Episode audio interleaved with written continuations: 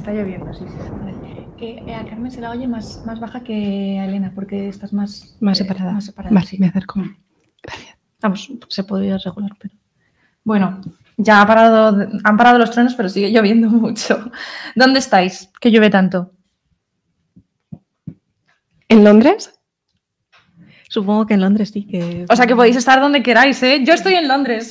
Pues estamos todas juntas. O en un pueblo de alrededor de Londres. Eso iba a decir que como la narradora se cambia en un momento dado de, de casa, se va de Londres a como a una ciudad que queda, pues no sé si más en las afueras o dónde, por si alguna queríais iros allí con ella.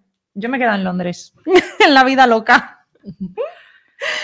que, mm, eh, bueno, aprovecho. eh, bueno, la autora, tengo aquí puesto que nosotros estaremos en Londres, pero la autora se ha ido a vivir a París, creo que a raíz del Brexit, y además ha aprendido francés, porque escuché una entrevista suya y, bueno, es que la mujer esta debe ser bastante mm, luchadora, creo. Bueno, esa es mi sensación. Bueno, voy a presentar a las dos eh, mm, mujeres que están conmigo. Son mis dos mejores amigas. Una es Pachu, que además es la DJ, la que lleva todo el sonido. Eh, La Pachu- primera vez que lo hago. bueno, pero lo está haciendo fenomenal. Pachu es. eh, bueno, mm, es que tengo aquí apuntadas unas cosas que me parecen ahora muy impersonales. Bueno, es que tenía puesto que Pachu es eh, madre, es mujer y es médico y que, que hay gente que con eso se presenta a las elecciones y ya, que ya eso ya es suficiente para presentarse a las elecciones y bueno, y que te vaya bien. Pero bueno, que sobre todo es eh, una, mm, una amiga a la que quiero un montón y que conozco también desde hace muchísimos mm, años y desde el instituto y, y que siempre mm, hace unos comentarios muy mm, personales, muy profundos, pero los hace de una manera muy elegante y muy sencilla, que no es ver. fácil. Eso hay que decirlo al final del programa, no al principio. Bueno. Y luego Carmen, pues igual que Pachu, pues otra de mis mejores amigas también, además desde el mismo año de instituto. Y ella es abogada y mm, también es madre, también es mujer.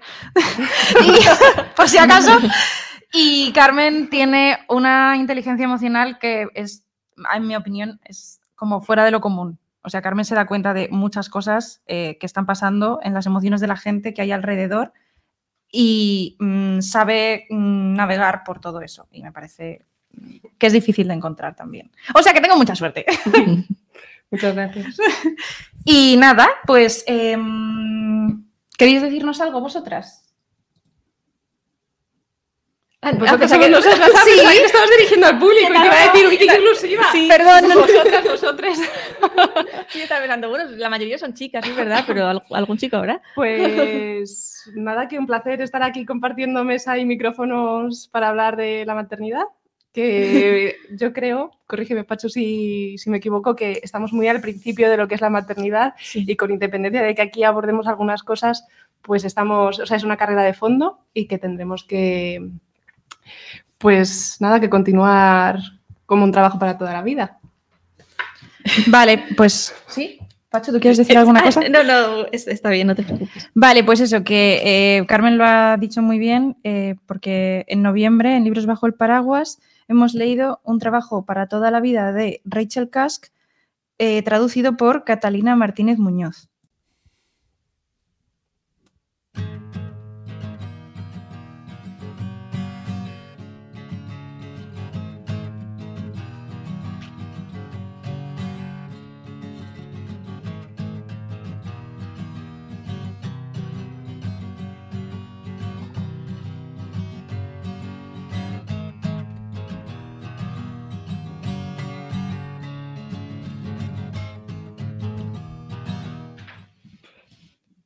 Que ahora solo te puedo escribir canciones de amor a ti. Y que espero que el mundo se encargue de que estemos siempre así. Que papá nos haga boloñesa todos los domingos. Y más cosas. Que algún día podamos ver juntos las de Sorrentino. Que los hombres de este nuevo mundo lloréis bien tranquilos. ¿Qué habrás hecho que solo te puedo escribir canciones de amor a ti? Ya no existe más nada, no hay nada importante. sin ti, aquí. Bueno, guay. Eh, hemos leído entre las tres. eh, normalmente le- solemos leer un poema después de la canción introductoria de Libros bajo el paraguas, pero hoy tanto Pacho como Carmen, sin hablar entre sí, me dijeron o me sugirieron que por qué no leíamos un fragmento de la canción de Rigoberta Bandini que se titula así, Canciones de amor a ti, que esta mujer escribe a raíz de haber tenido un hijo y, y bueno, yo que no soy madre, soy mujer, pero yo ya me quedo ahí. Eh, yo con el verso que me siento más identificada es con el de que papá nos haga boloñesa todos los domingos. Además, hoy es domingo, entonces yo animo a todos los papás a hacer boloñesa ya, que les da tiempo, hasta las dos o así, les da tiempo a prepararla. Bueno, ¿qué os parece a vosotras la canción? ¿Que estáis de acuerdo? Sí, Yo- bueno, antes de eso, yo iba a decir que tú ibas a hacer eh, pasta casi a la boloñesa, pero con atún. con atún, es verdad. Sin ser papá ni nada de eso. Es verdad. Eh, bueno, perdón, y ya mm, estoy un poco nerviosa y me he perdido de la pregunta. ¿Qué, qué- qué te parece lo de- la canción de Rigoberta? Que si te sientes identificada con el mensaje o dónde Es- te ves tú reflejada o no te ves reflejada. Sí, hombre, eh, yo creo que sí. Vamos, es, es una canción bonita, es una canción al optimismo de la maternidad, así como el libro es al pesimismo de la, pa- de la maternidad también, pero la canción viene es las el contrapunto. Sí, sí. Eh, para mí, vaya, representa un poco el antes y el después de ser madre. Cuando te, pre- te preguntas, sin ti aquí, pues es que antes no estabas y ahora sí. Sí. Bueno, a mí es que mm, yo estoy aquí hoy, yo soy la invitada hoy del programa, Ah, pues entonces te tenemos que presentar. porque yo he leído el libro, pero creo que desde una experiencia distinta a la que pueda tener alguien que sí que tiene un bebé y que sí que ha pasado por situaciones parecidas a las de la autora y ha sentido otras cosas o, o no, o ha sentido las mismas pasando por esa situación. No sé, ya iremos viendo mm, las que surgen, ¿no?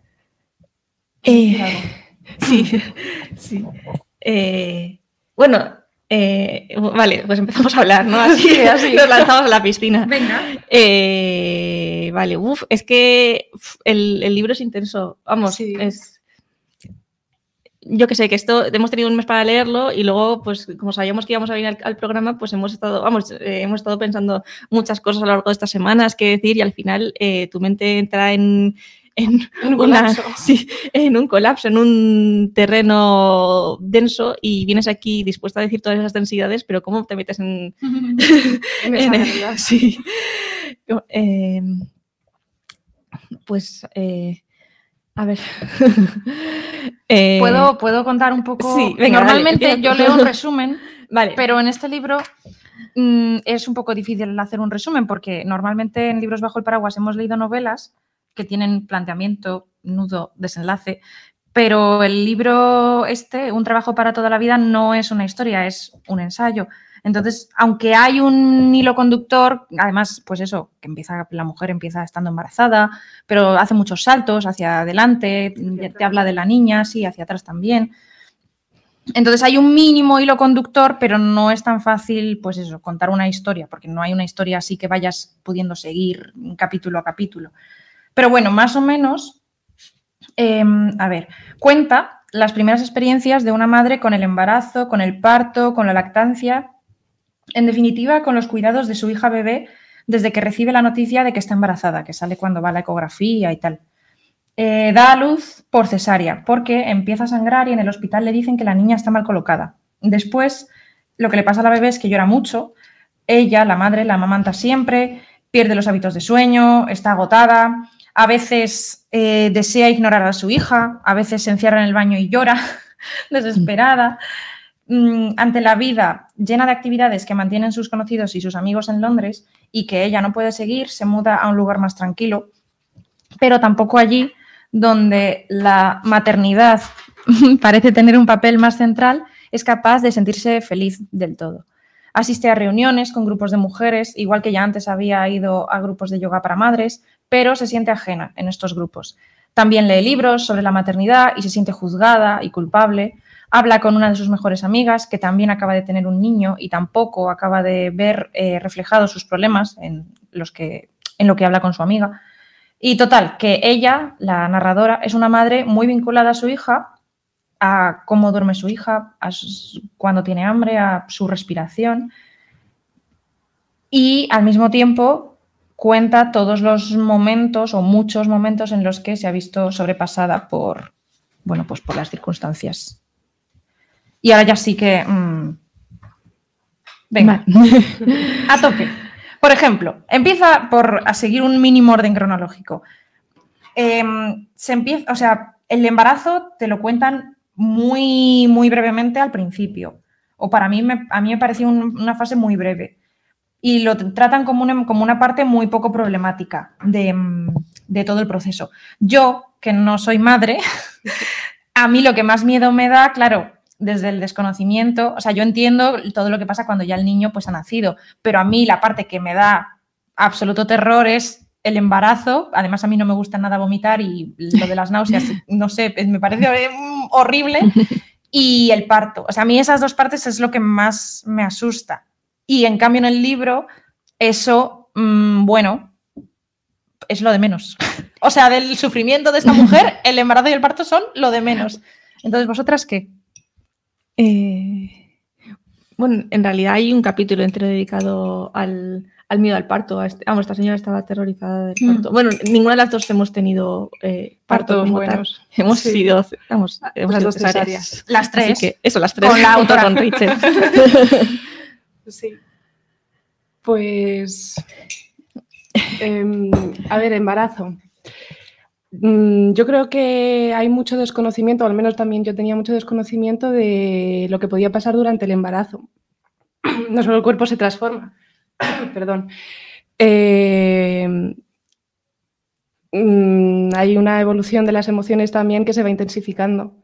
Y mm, aunque sabía que el cuerpo iba a cambiar, a mí me sorprendió muchas veces levantarme, mm, sobre todo ya tirando hacia el final del último trimestre, siempre con la pierna agarrotada. O sea, yo tenía unos latigazos en los gemelos horribles que ya era difícil dormir porque no te puedes colocar en una posición cómoda, te despiertas cada poco tiempo, tienes que ir a orinar también cada muy poquito tiempo. El cuerpo te manda señales. A mí lo que una de las Sí. cosas que más me llamó la atención es que, por ejemplo, creo que esto en su momento os lo comenté, es el cambio del color de, de la zona de la mama, de los pezones, que deja de ser, bueno, en mi caso rosita, perdón si esto es muy íntimo, y pasa a ir, eh, o sea, tu Sí. cuerpo sabe lo que viene, sin igual tú mentalmente estar preparada para ello, y él lo está. Sí, No sé. sí. Yo así desde amiga mm, con Pachu, mm, yo viví más, bueno, yo, yo no viví nada, ¿vale? Pero Bueno, con Pachu viví más lo de las náuseas y yo pensaba, ay, madre mía, pobrecita, qué horror. Y con Carmen sí que recuerdo vivir más como eso, como el cambio físico y como eh, que me decías, es que no me veo, o Bueno, sea, no que- me veo partes de mi cuerpo.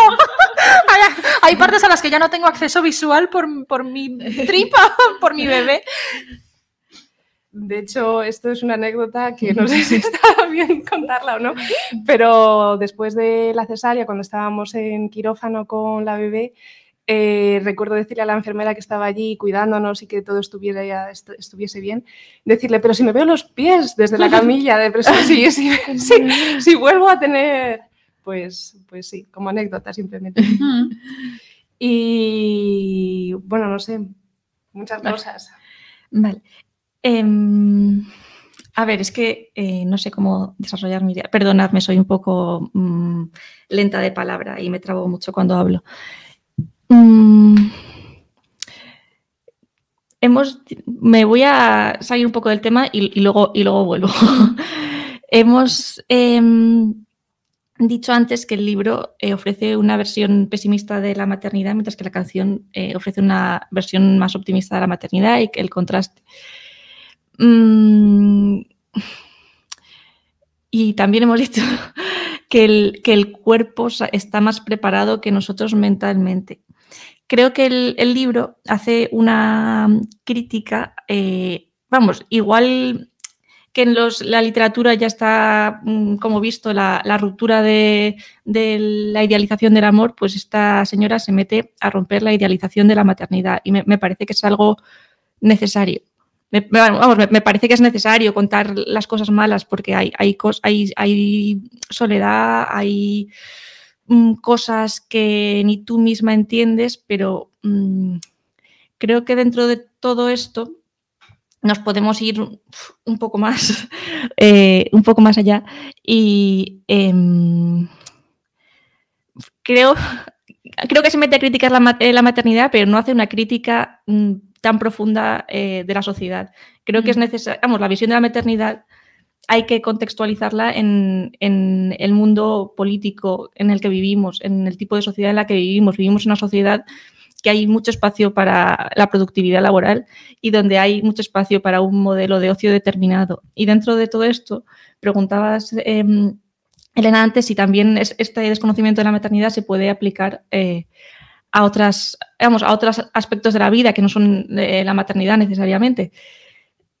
Y em, eso, creo que vivimos una sociedad con mucho eh, espacio pues, eh, para el trabajo, para un modelo de ocio muy concreto, pero mm, no hay lugar para la maternidad, igual que no hay lugar para un montón de sentimientos que tiene, tiene la gente en otros contextos. Vamos, Elena ha contado antes al principio que soy médico y como médico veo también eh, muchos pacientes que están tremendamente desajustados con la sociedad en que vivimos.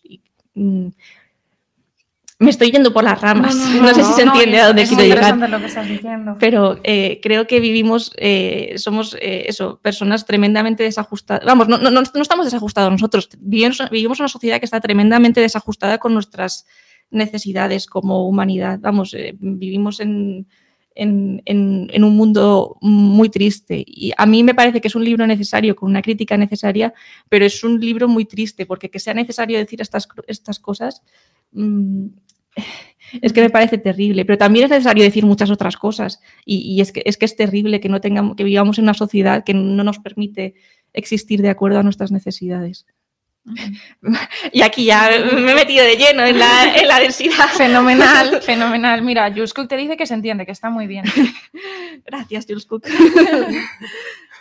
Em, Pues yo, tomando lo que comentas, Pachu,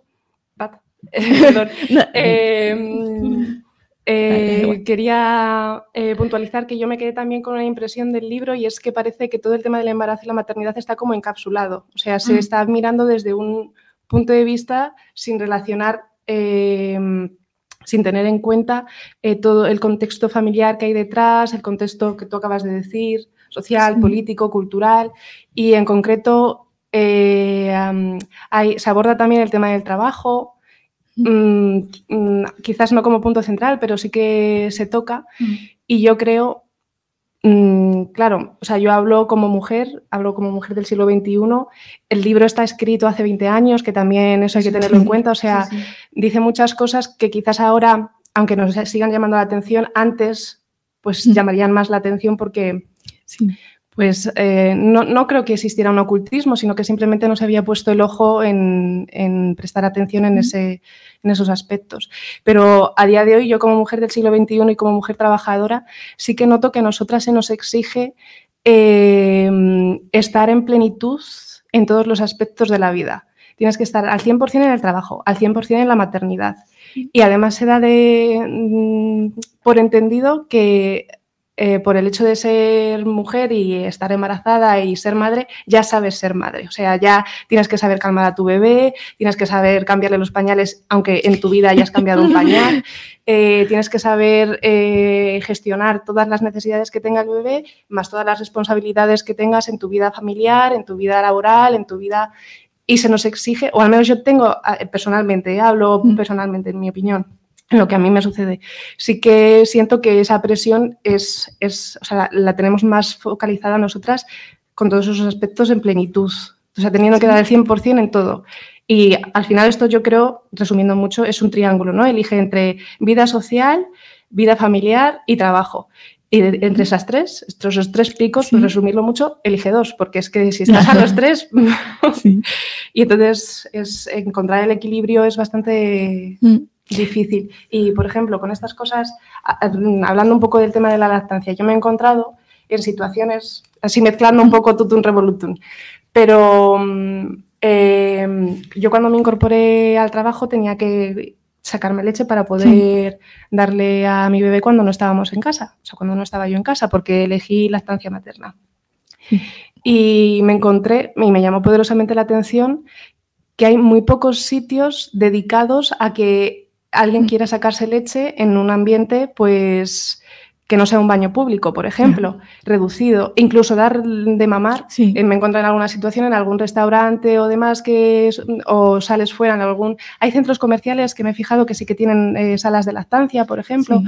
para guardar más la intimidad, pero que al final te reducen a si quieres dar de comer a tu bebé y no quieres Sí. hacerlo públicamente, vete al baño. Sí, sí, sí. Y, Y sácate baño- leche en el baño y en todo en el... Y sí que me ha llamado poderosamente la atención ver que a pesar de que estamos en el siglo XXI y que deberíamos ser una sociedad muy avanzada y somos muy Mm. avanzados en muchos aspectos, pues eso, por ejemplo, no se tiene en cuenta. Dices, mm, a pesar de que estamos en el siglo XXI, pero yo eh, me paro a pensar y creo que ha habido épocas históricas en que la maternidad sí que estaba normalizada, en que sí que había lugar eh, para la maternidad, que, vamos, mm,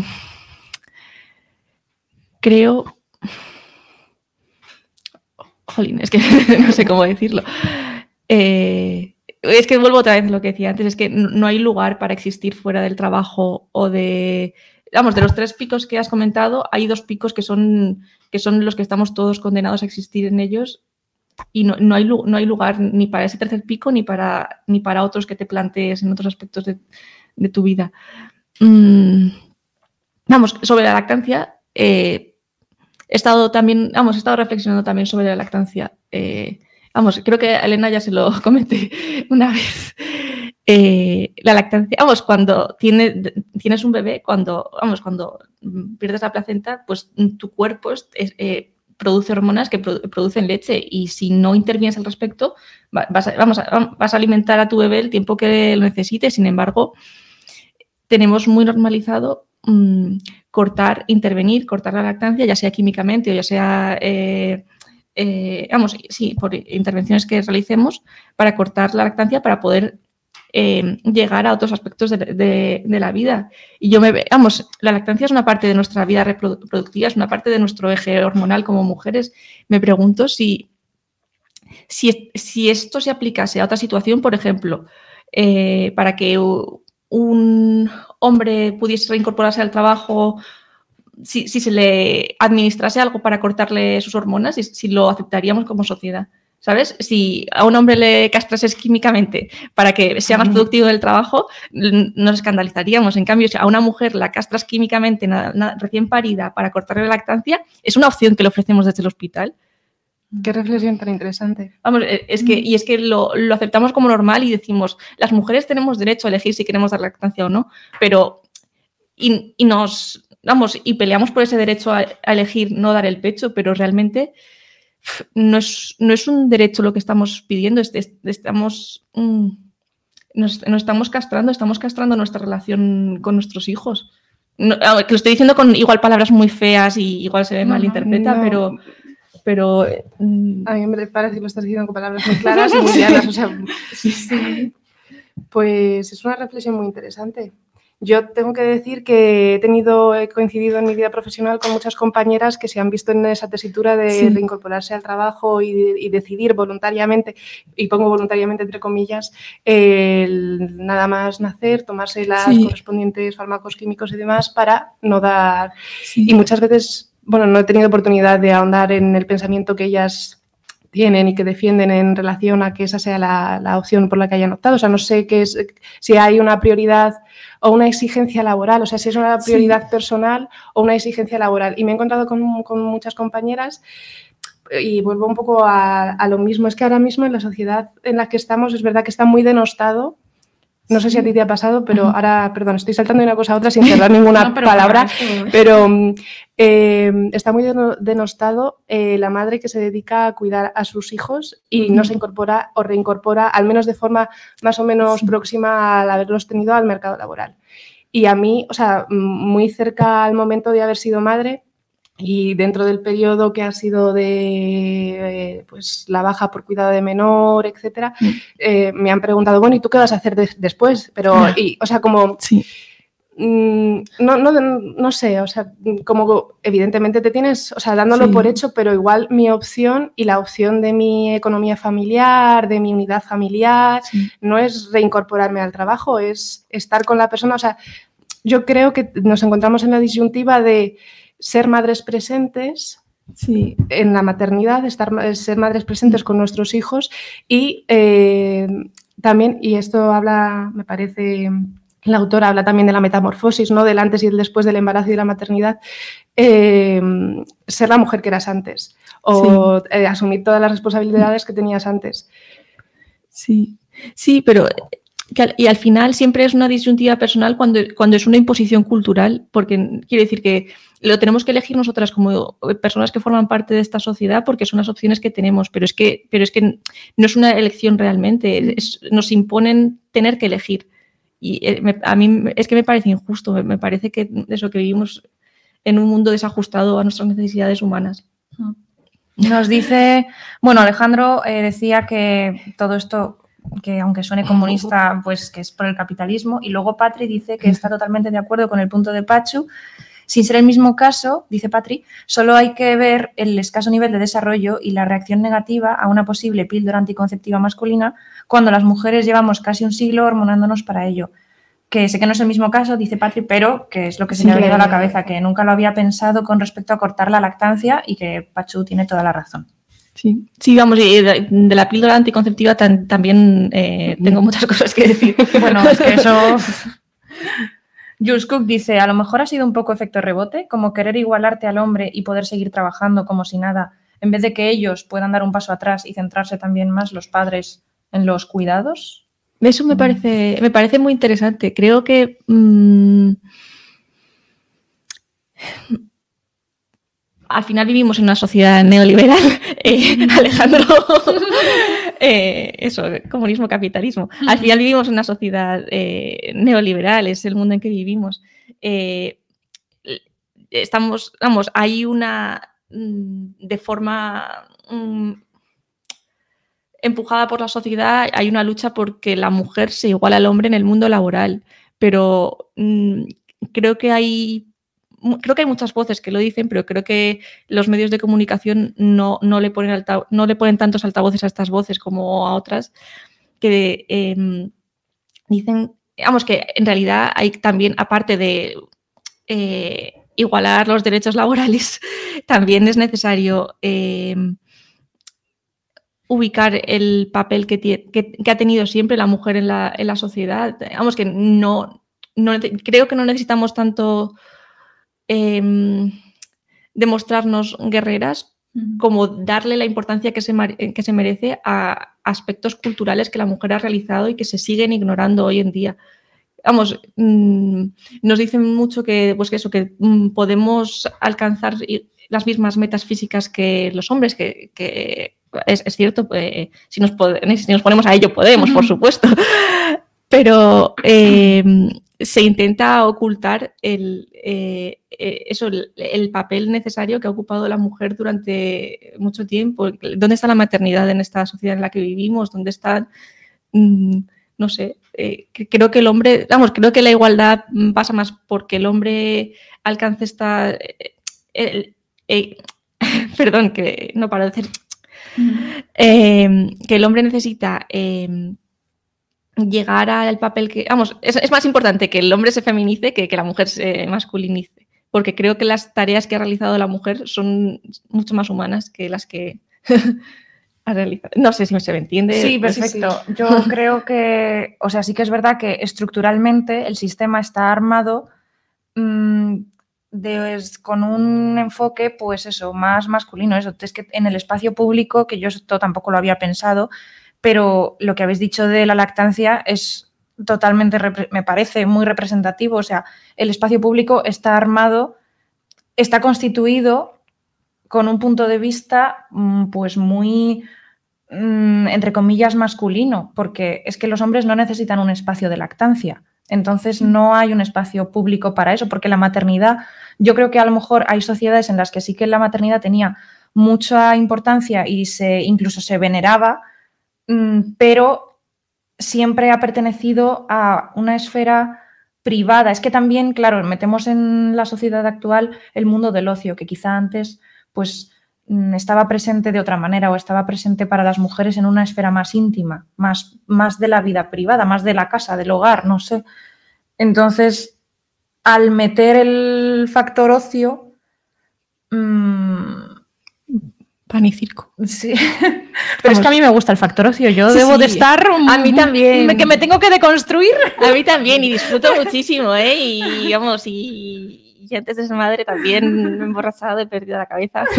Pero, y, y creo, pero creo que la sociedad se apoya en, en necesidades que tenemos. Necesitamos eh, reivindicar a la mujer y ap- apoya, digamos, y se apoya en esta necesidad para cumplir sus objetivos eh, neoliberales, más que capitalistas eh, necesitamos un ocio, necesitamos un lugar don- donde ser libres. Y se apoya en esta necesidad de libertad para imponernos un, un modelo restringido de ocio y libertad. Podríamos tener mucho más ocio, podríamos tener mucha más libertad si reducimos nuestros objetivos de productividad. No, nada, sí, eso. Soy una intensa. No, no, perfecto, no, si es lo que necesitamos, creo.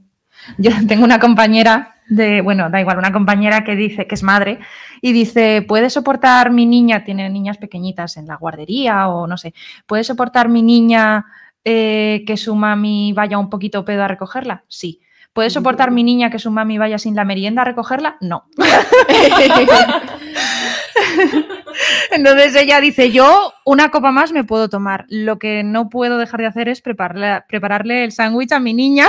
o sea que me puedo quedar a tomar otra siempre y cuando me haya traído el sándwich preparado. me hacía mucha gracia, lo decía el otro día. Em, no sé. Mm, Bueno, yo tenía por aquí más cosas apuntadas. Eh, no sé. mm, Yo tenía, por, ejemplo, tenía por aquí que yo desde fuera, ¿no? Lo que a mí me llega así, pues de comentarios o tal. mm, se habla en el libro, pues bueno, no, de la lactancia ya hemos hablado un poco. De, me parece que van las cosas un poco por modas, ¿no? Que yo creo que ahora, por ejemplo, mm, que está muy de moda hablar del cuerpo en la literatura y en el debate social y tal, y con la perspectiva de género también, creo que se, le, que se habla mucho del cuerpo desde el punto de vista físico, pues creo que ahora se le concede en todo el tema, es mi sensación desde fuera, no lo sé, se le concede mucha importancia al dolor y, y a, y eso, y a cómo es tu cuerpo durante el embarazo y después y en el parto. mm, Y cuando mi madre, o sea, yo lo que mi madre me ha contado de sus embarazos nunca incluía mm, el dolor como opción, a lo mejor también porque mi madre pues no me quería asustar. Pero no era algo que me parece que antes, de lo que antes se hablase tanto, no lo sé. Y lo mismo, bueno, lo de cómo duermen los niños también lo tenía apuntado, como, bueno, pues unas veces dicen una cosa, luego otras veces dicen otra. Esto lo dice la, la autora también.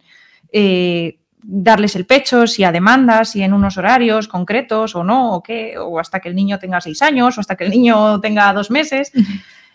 Y, y también lo de leer libros sobre la maternidad que se, se escriben, se siguen publicando, es un negocio escribir un libro sobre la maternidad.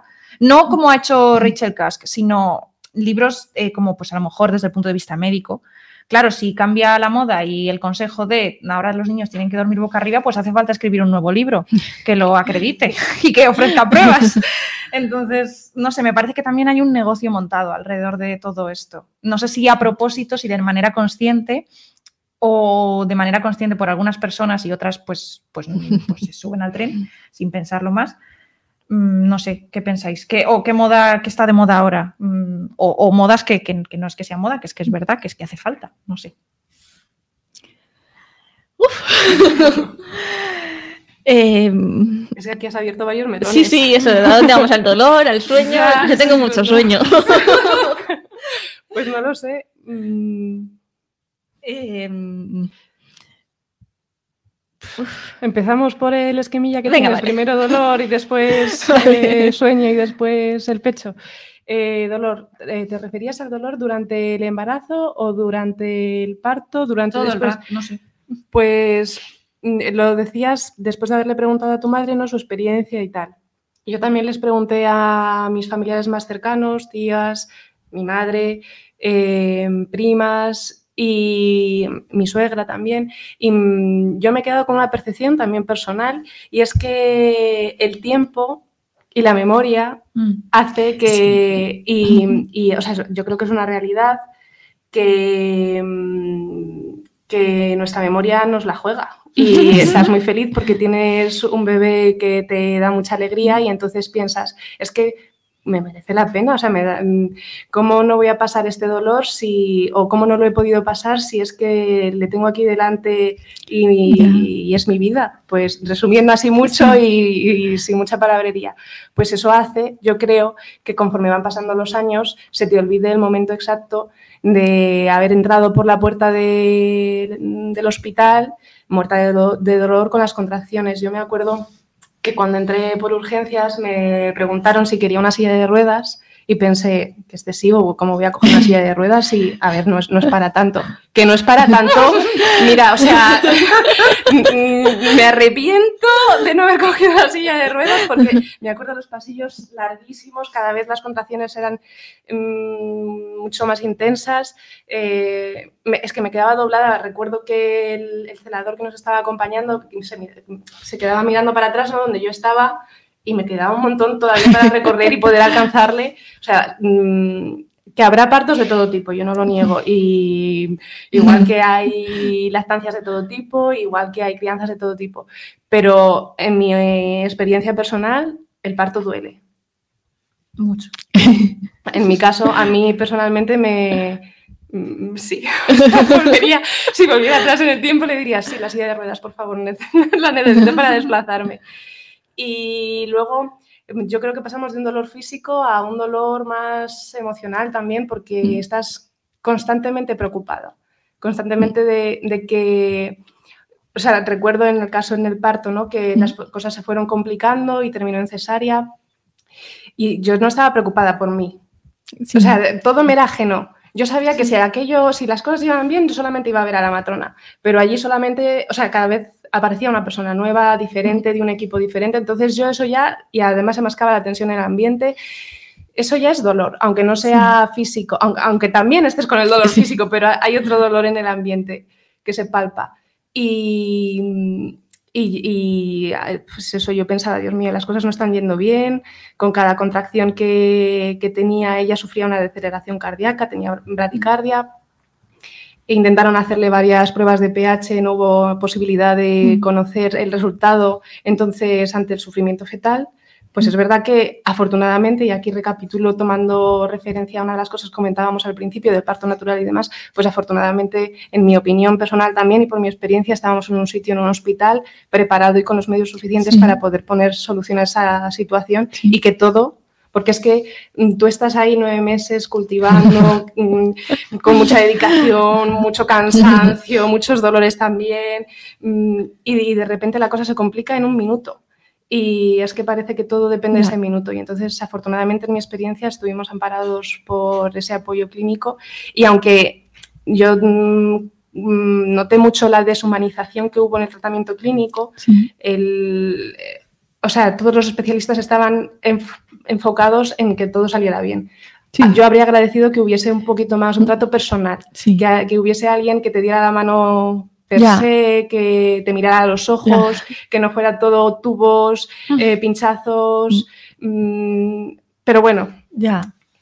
eh, por mi parte, de dolor, parto y demás, creo que está bien que se ponga todas estas cosas de manifiesto porque yo las, las desconocía. Sí. Yo mm, no sé, no, no he tenido una persona muy cercana, o sea, he tenido primas, tías y demás, pero me quedan muy lejos y ya está su visión un Sí. poquito empañada por esa felicidad que luego existe al final del túnel, eh, al menos en Sí. mi opinión, eh, al respecto, pero el, el embarazo y el parto es un momento crítico. Sí.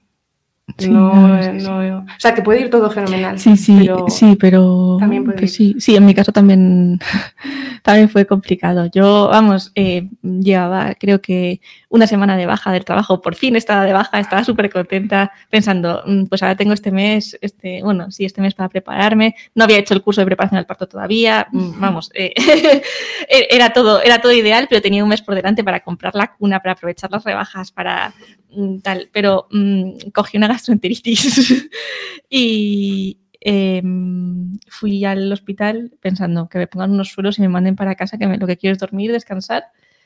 Y en esa gastroenteritis mm, me dijeron que, pues eso, que había, había vomitado mucho y que el bebé había perdido líquido, vamos, que me estaba deshidratando un poco y tuvieron que sacarla antes de tiempo, así que no tuve, no tuve contracciones. Bueno, intentaron provocarme el parto, eh, tuve como dos horas de contracciones mm, totalmente infructuosas, no dilaté nada. pedí la epidural, pero, pero era muy pronto, dol- dolió muchísimo pero no, no tuve las contracciones que dices, así que no sé, no sé cómo son. Y al final fuimos a cesárea. Y, Y luego la recuperación de la cesárea Sí. también. sí, Mm, Yo lo noté muchísimo. Estaba muy fatigada. Además, claro, se te junta con la lactancia y, y tienes que estar porque ya eres madre. O sea, eres madre de antes, ¿no? Pero ya eres madre literalmente. Sí. Y hay alguien que te necesita y necesita de ti para, para alimentarse. Entonces tienes que estar para, para estar con ella. Y otra cosa que no hemos comentado aquí, que yo no- tampoco conocía, es el purperio. ¿Se llama así, purperio? por, eh, por periodo, sí. que son los 40 días pues perdidas en el desierto, sangrando, vaya, no Sí. es broma de perdidas en el desierto 40 días. Esto es después de parir. Esto es después Sí. de dar a luz, sí. Eh, dentro del pack está el- un sangrado del que ya te has olvidado, porque yo me había olvidado. De Sí, de quedarse exacto. embarazada ya no, sí, la menstruación desaparece, pero nada más dar a luz tienes durante, puede variar dependiendo de la mujer. Vaya, clínicamente no, no, sí, no sé, sí, unos pero 40 días. Unos más o menos, 40 días en donde menos. estás Genial sangrando. todo. ¿Ves? Tú tampoco lo conocías, pues yo creo que esta información hay que Mm. eh, comunicarla. Yo creo que tú me habías hablado de que seguías sangrando, pero yo pensaba, bueno, que es que habíais tenido cesárea, entonces bueno. No, no, esto No, es con cesárea y sin Con cesárea sangras menos, de hecho. Ah, sí, ah, no lo sabía. Eso, eso me han dicho. ¡Socorro! O sea, 40 días de regla, me estáis diciendo. a ver, no es como morir. una regla. eh. Eh, A ver, Bueno, yo no sabría decirte. Yo, además, Bueno. las compresas que usas habitualmente no sirven para este periodo. Sí, sí. Sí. Hay que comprar hay que usar. unas compresas específicas muy, grandes. Muy grandes. Ah. Mm, no sé. No tengo nada que decir.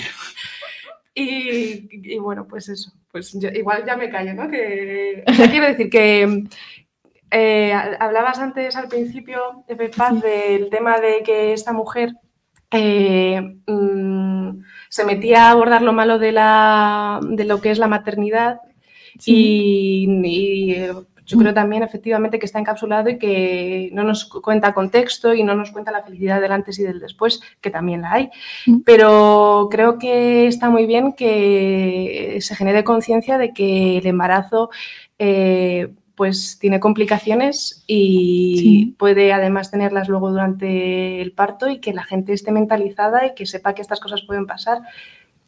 Sí, sí. O sea, generar conciencia, simplemente generar conciencia, que yo no la Sí. tenía al principio. Entonces yo agradecería tener un testimonio sí. realista. No, o sea, hay que desmitificar la maternidad. Eso, sí, totalmente. Eso me parece, pues eso, una, una ruptura de la idealización de, de la maternidad, eh, todo feliz y Claro, tal. Y también me parece, mm, me parece generosa con otras madres. eh, eh, bueno, Rachel Cusk. Yo es que en mi mente la, la llamaba Rachel Cusk, porque, porque soy así. Entonces, Rachel Cusk, al principio pensé, uff, qué negro todo, pero conforme han pasado mm, los días desde que acabé el libro, me ha parecido una persona generosa, porque ha escrito, se ha regodeado tanto en las cosas malas de la maternidad que me parece como un regalo a la soledad de otras madres que de cualquier manera que se puedan sentir, mmm, saben que existe alguien que se ha sentido mmm,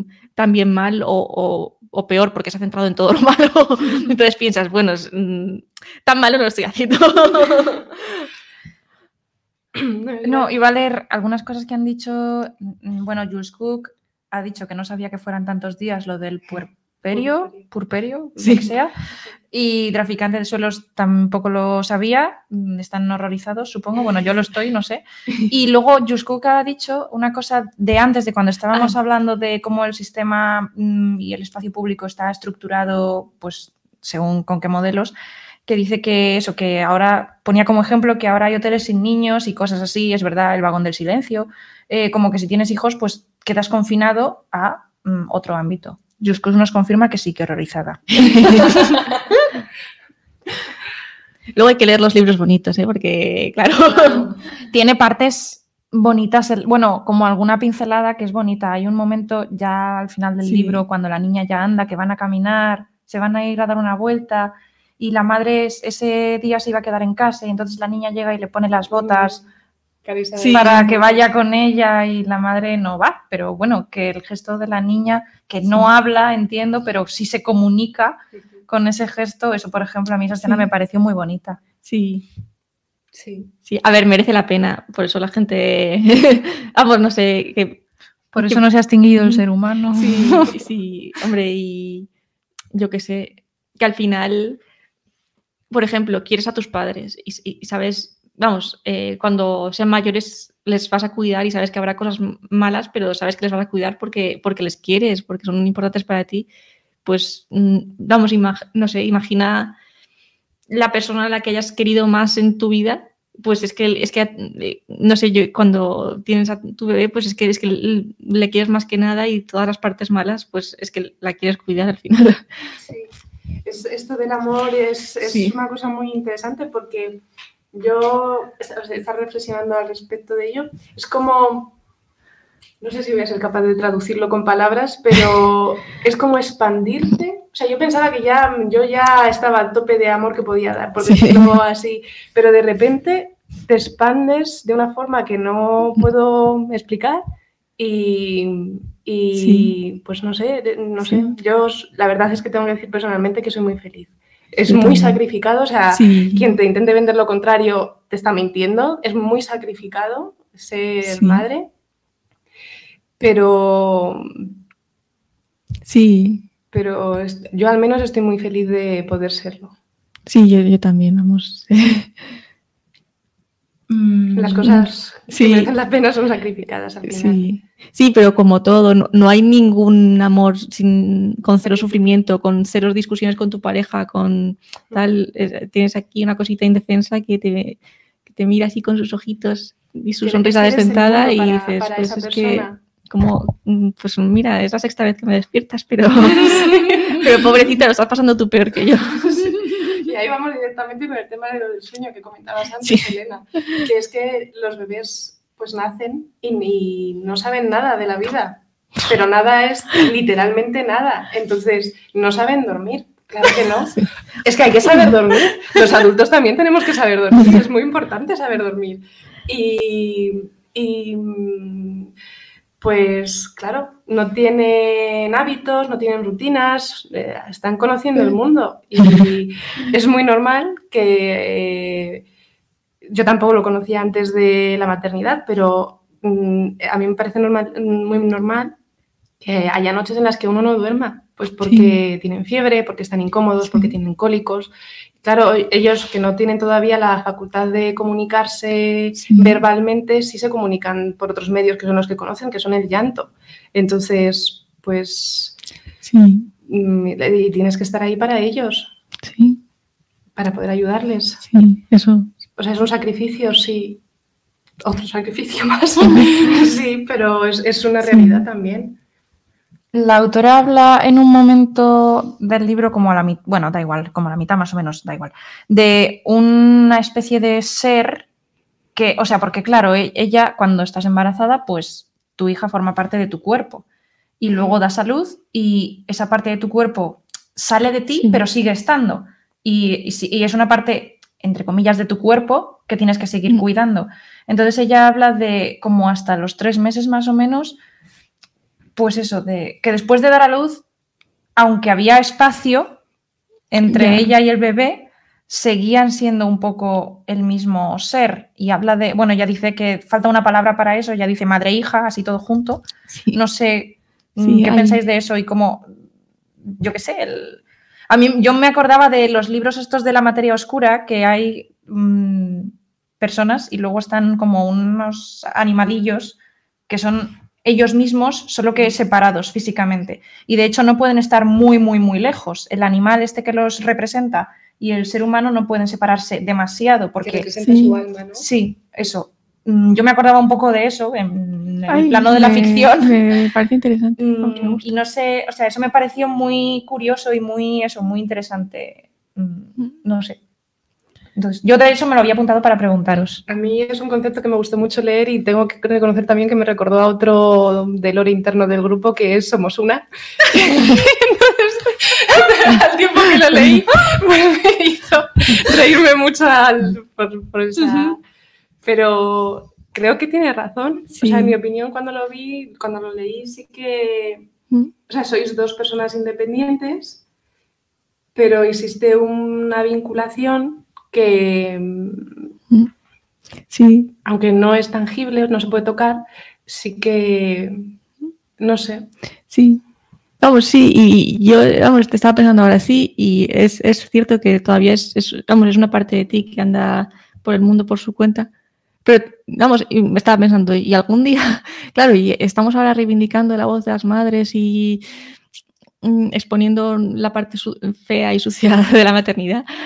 Y, pero lo que nunca se va a escribir es un libro desde el punto de vista del bebé, porque nadie tiene memorias de, de esa época. Y eh, vamos, y si para, vamos, no sé, yo estaba pensando, mm, y cuando alguien cogía a mi bebé al principio, como que estaba así como un poco de ansiedad de, ahí está haciendo una mueca, y necesito estar con ella, pero, pero en realidad creo que ella necesitaba también estar, estar conmigo. Vamos, me acuerdo las primeras noches. No sé, que antes de tener bebés te venden la idea del bebé dur- durmiendo como un bebé. Bueno, pero es que eso es una falacia, no sé por qué se ha popularizado esa frase y la utilizan en, en anuncios, en... No, o sea, un bebé no sabe dormir, señor. No, no me venda. Bueno, no, no sabe dormir en, en una cuna Ah, claro, de eso es otra, que cuando compras porque- la cuna tiene pinchos. Sí, sí, sí. la cuna, o sea, es broma. Pero Ah. quiero decir, el bebé nota que están esos pinchos porque donde él está es contigo, Claro. es en tus brazos. Entonces, cualquier cosa que sea ajena a tus brazos, a tu olor, a, a tu proximidad, pues tiene pinchos. El capazo tiene pinchos, la cuna tiene pinchos.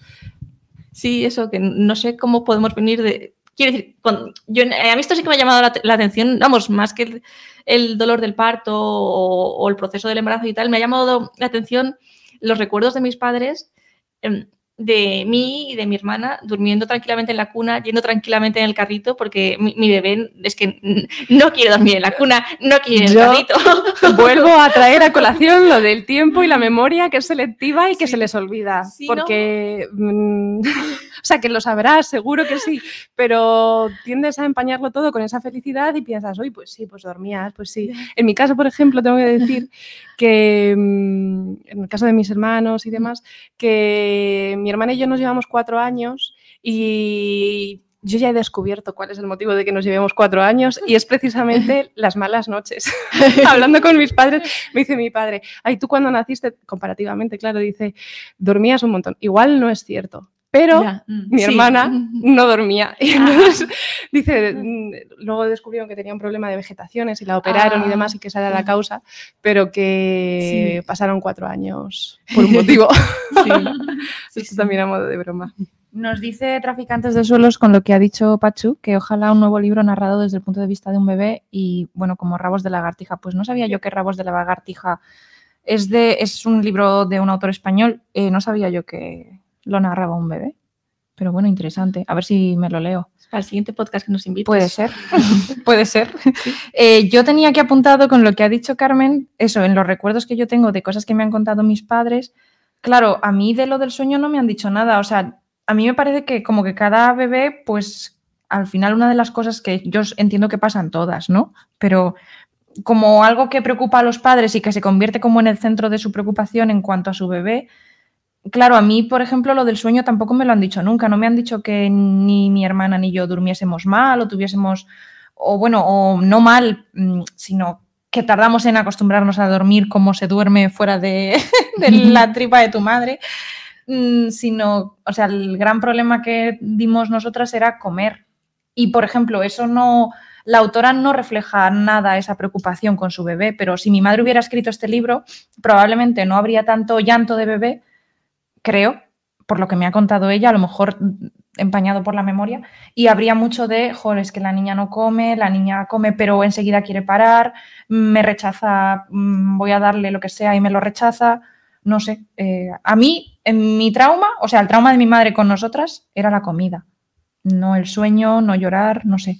Mm, Mm, Igual eso es un producto de, de la época. Creo que hace unos años había mucha preocupación eh, por eh, lo- la cantidad que comían los bebés y ahora la verdad que vas al pediatra y te dice, el, el bebé sabe, el bebé sabe lo que tiene que comer, tú no te Sí. preocupes por nada.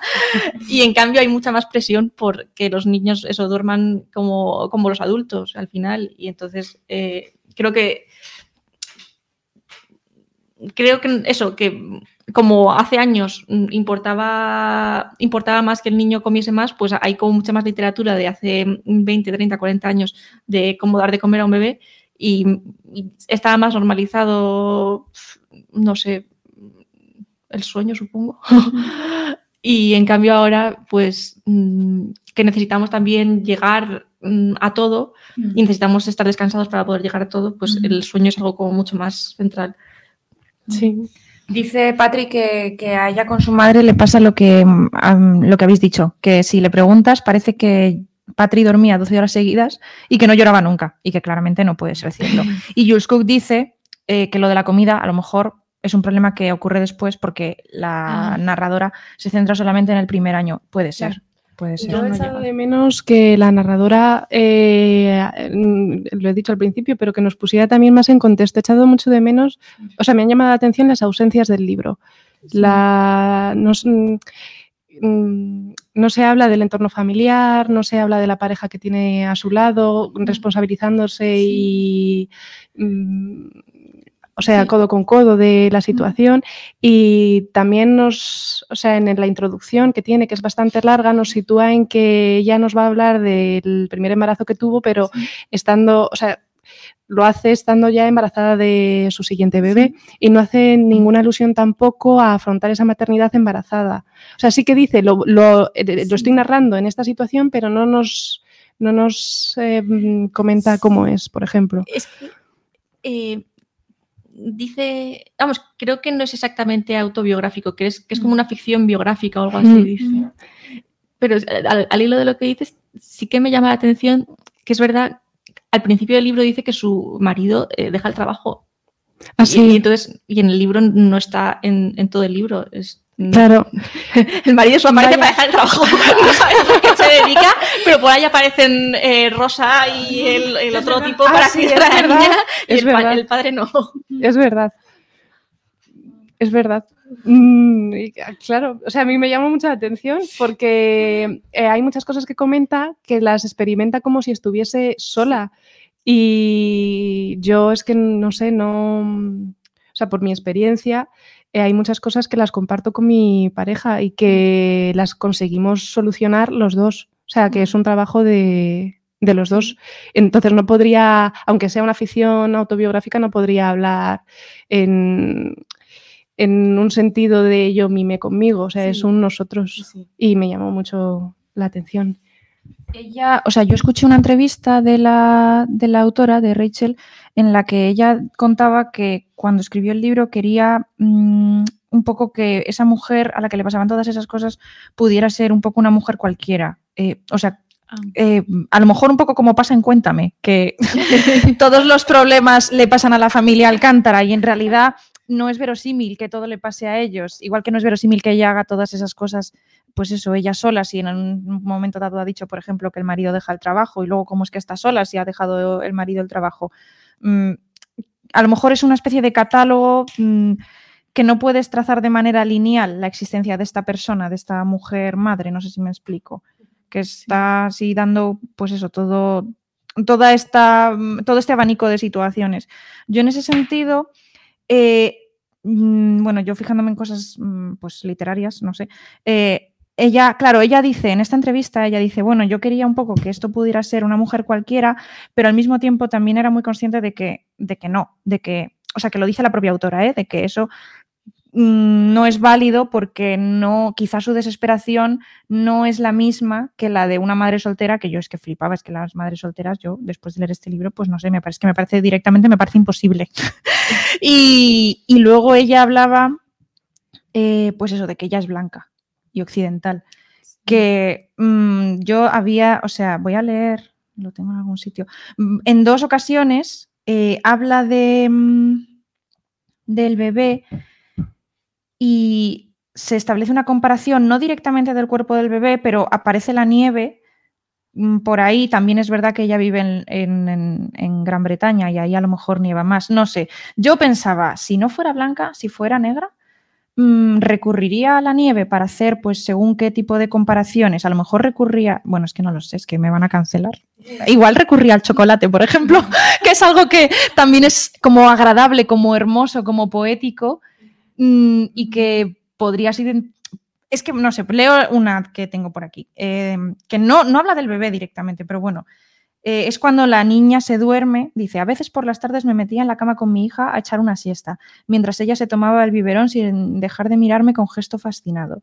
La primera ola del sueño nos envolvía en su tibieza. Sentía cómo caíamos juntas entre las luminosas constelaciones de nuestros pensamientos.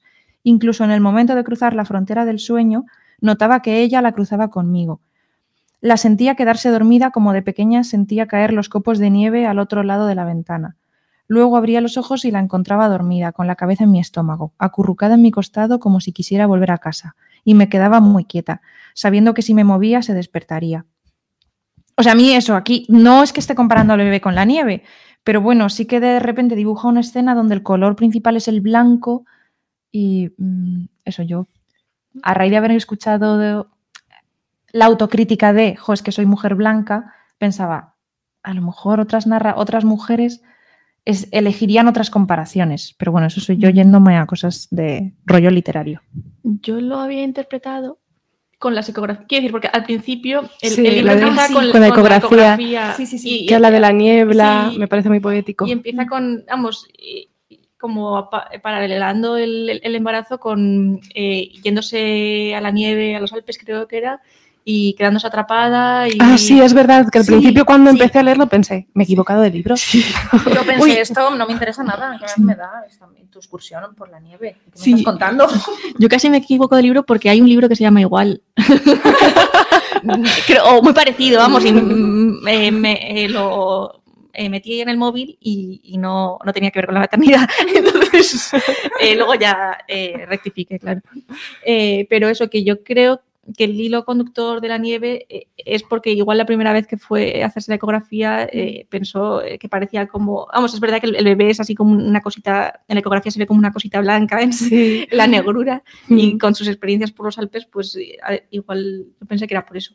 Pero es Me verdad hizo que tener ese recuerdo, Sí. sí. Sí, Mm. sí, sí, es verdad. Lo de la ecografía, no, no lo, o sea, no lo recordaba, pero sí, vamos. Yo, eh, hay una cosa que me acabo de acordar que quería comentar y es que a mí la lectura me ha hecho tener muchas reminiscencias de yo siendo niña con mis hermanos, pero también me ha hecho, eh, o sea, la maternidad en sí misma, no solo la lectura del libro, pero ganar perspectiva siendo hija y siendo madre, o sea, entendiendo un poquito más también eh, el rol eh, más cercano que he tenido en el ejercicio de la maternidad. Mi madre hay una frase que dice mucho y es, las plantas tienen que ser trasplantadas y, y sin que sirva de precedente para darle la razón en todo lo que dice, sí que hay parte de razón en, en, en ese refrán y bueno, a mí al menos eso, la maternidad me ha dado un poquito más de perspectiva y me ha hecho ser más consciente de ser hija.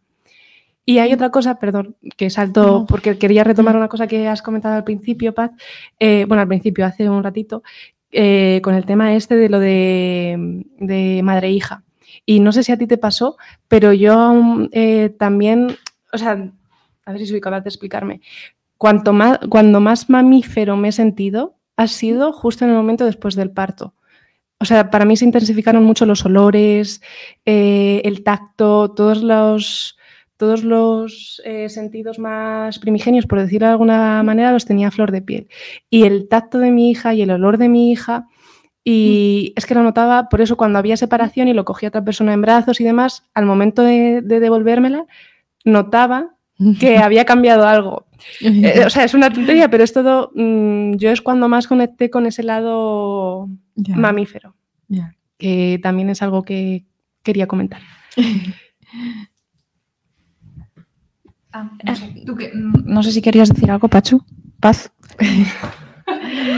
Eh, mm, no es que mi experiencia al principio fue distinta, porque mi niña, pues eso, me la tuvieron que sacar antes, fue prematura, estuve ingresada en la UCI, los turnos para ir a verla, Ya, vamos, al principio, no sé, vamos, Ya. yo me acuerdo eh, cuando, cuando, vamos, es que me la sacaron de la tripa, la llevaron a hacer piel con piel con el padre, la voy a llevar de, de lejos, me pasaron a, para poder estar con ella por fin, tal, después de salir de la sala de la cesárea, y, y se la llevaron, que la vi un, un minuto y, y- y le dije, mi marido, vamos, estaba dividido entre estar con ella o estar conmigo, le dije que, fue estar, que fuese a estar con ella porque lo necesitaba más que yo, evidentemente.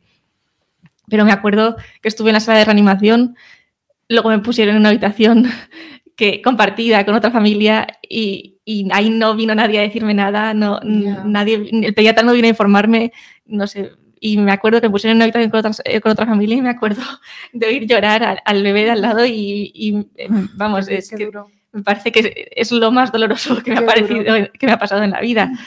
Y eso es lo que te Muy puedo duro. decir a nivel mamífero, porque estuvimos separadas. Muy duro. Vaya, sí, yo me Cuando acuerdo estuve cuando nos lo contasteis y demás, como yo lo tenía tan reciente, o sea, yo, yo mm, lo pasé muy mal. O sea, empaticé un montón porque que me ponía en, en tu piel. Sí. Y, o sea, para mí cuando me la dieron, porque salió y también había tragado líquido y demás, y entonces me, me dijo el anestesista, ahora es normal que lloren. Y no, no había ningún llanto. Y claro, como todo se había precipitado tanto y las cosas habían ido tan mal, y ya estabas allí abandonada, es verdad que rodeada de un montón de Sí. personas, pero estás sola, estaba Sí. sola, porque no dejaron pasar a, a mi marido tampoco. Eh, bueno, ya por fin me la dieron, no me habían quitado la, Ay, la ropa. Claro, o sea, yo cuando me mm, yo Sí. estaba conmocionada porque tenía el recuerdo de la importancia de tenerla en brazos. Ya, pues a eso a mí no me la dieron. y nadie, y nadie Qué vino a hablar conmigo y me pasé una noche entera Qué oyendo duro. llorar a otro bebé y fue horrible. Qué duro. horrible. Y además que tú estabas mala con una gastroenteritis. O sea, Sí. hello, que seguías enferma. un día después, o sea, Es que- Mm, No sé.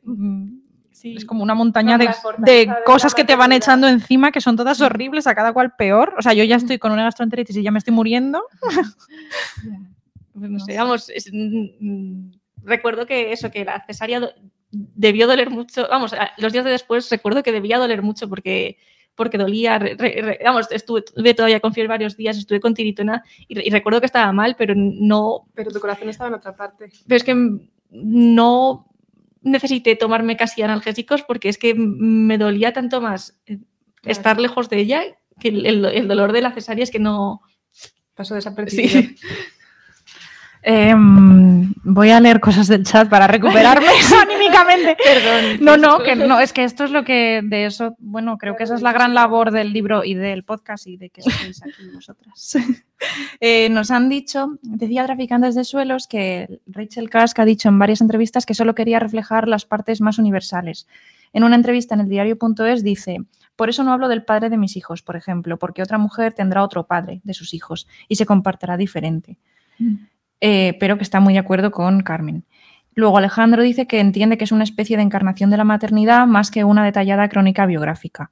Y luego Palo Sil nos dice que actualmente hay permiso de paternidad y la pareja puede afrontar una eh, puede afrontar unida cada minuto del bebé, pero que hace 30 años, a los tres días del nacimiento, te daban el alta, la pareja se iba a trabajar y tú te quedabas sola con tu bebé.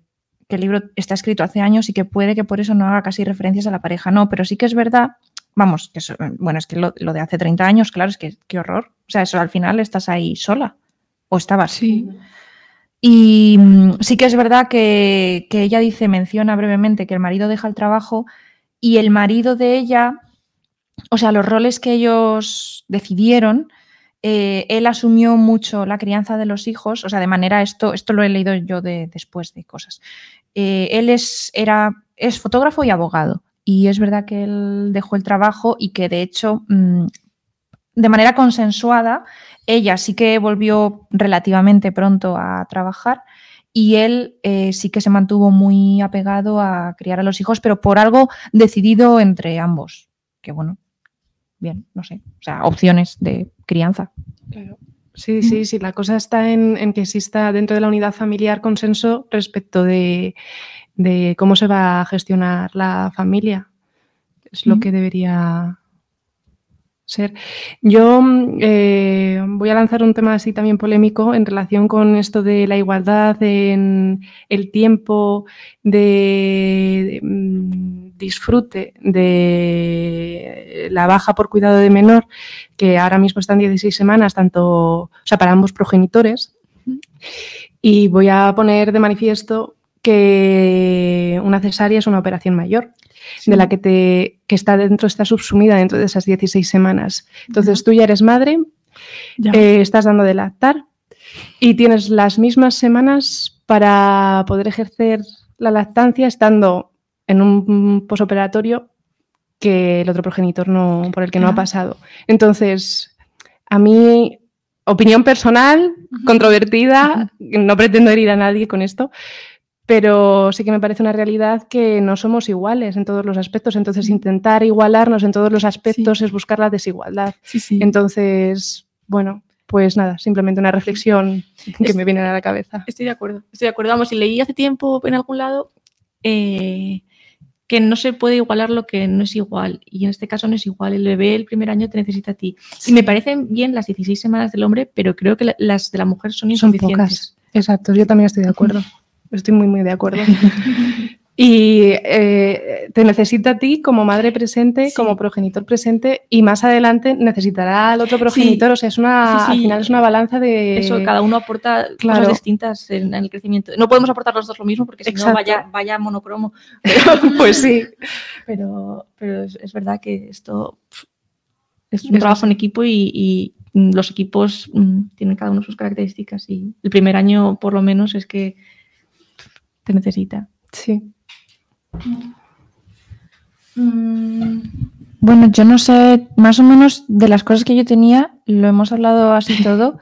Eh, bueno, yo tengo aquí apuntado también mm, que a mí la parte, quizá la parte que menos me creí fue cuando eh, ella habla con otra amiga, parece que bastante querida, que también ha sido madre y como que también se siente ajena y no sé, eso sí que coincido con Paz en que eh, la autora ha hecho un, pues un regalo muy generoso, mm, pero en cambio no es tan generosa, creo, con su amiga. O sea, como, vale, pues a ti te pasa todo esto, pero a tu amiga a lo mejor le pasan otras cosas y como a tu amiga no le pasa lo que te está pasando a ti, dice, ay, es que mi amiga es como los personajes, como si fuera un personaje de uno de los manuales de maternidad que yo he leído, porque, o sea, al final ella tampoco logra empatizar con su amiga.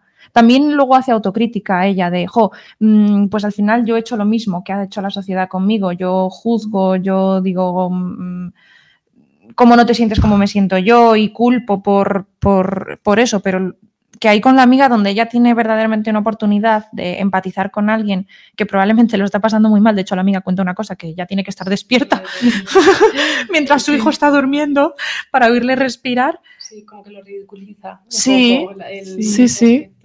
Sí, a mí me parece también que tiene falta de empatía con Sí. la experiencia de su amiga que igual no consiguen entenderse en el ejercicio de su maternidad, cada una de la suya, y en vez de ponerse en la piel de la otra existe un poco de crítica, o sea, no va con la mente abierta. Y, y lo que le preocupa a, a su amiga es un tema que no es cosa Sí. menor. Vaya, la muerte súbita en bebés es, ha reducido hasta donde tengo entendido y la literatura científica me parece que sí que aboga ahora con que es mejor que duerman boca arriba. Y también a mí, al menos en el pediatra, me dijeron que, que durmiera con chupete puesto eh, también era disminuía el riesgo de, de muerte infantil. Pero como yo creo que todo esto hablando desde el desconocimiento puro, eh, se va un poco también haciendo conforme hay más investigaciones o se hacen más estudios y pues ridiculizar la preocupación es una falta de empatía absoluta. también es un libro sobre la soledad. Quiero decir que el- la mujer que cuenta la historia está tan sola Sí, se siente muy sola, es que no que cuando estás en esos pozos es, también es más difícil vamos creo yo que es más difícil no que también el, el hecho de hacer la crítica a la amiga y que el lector pueda mm, percibir esa falta de empatía mm, es eh, habla de la soledad de esta, de esta mujer vamos.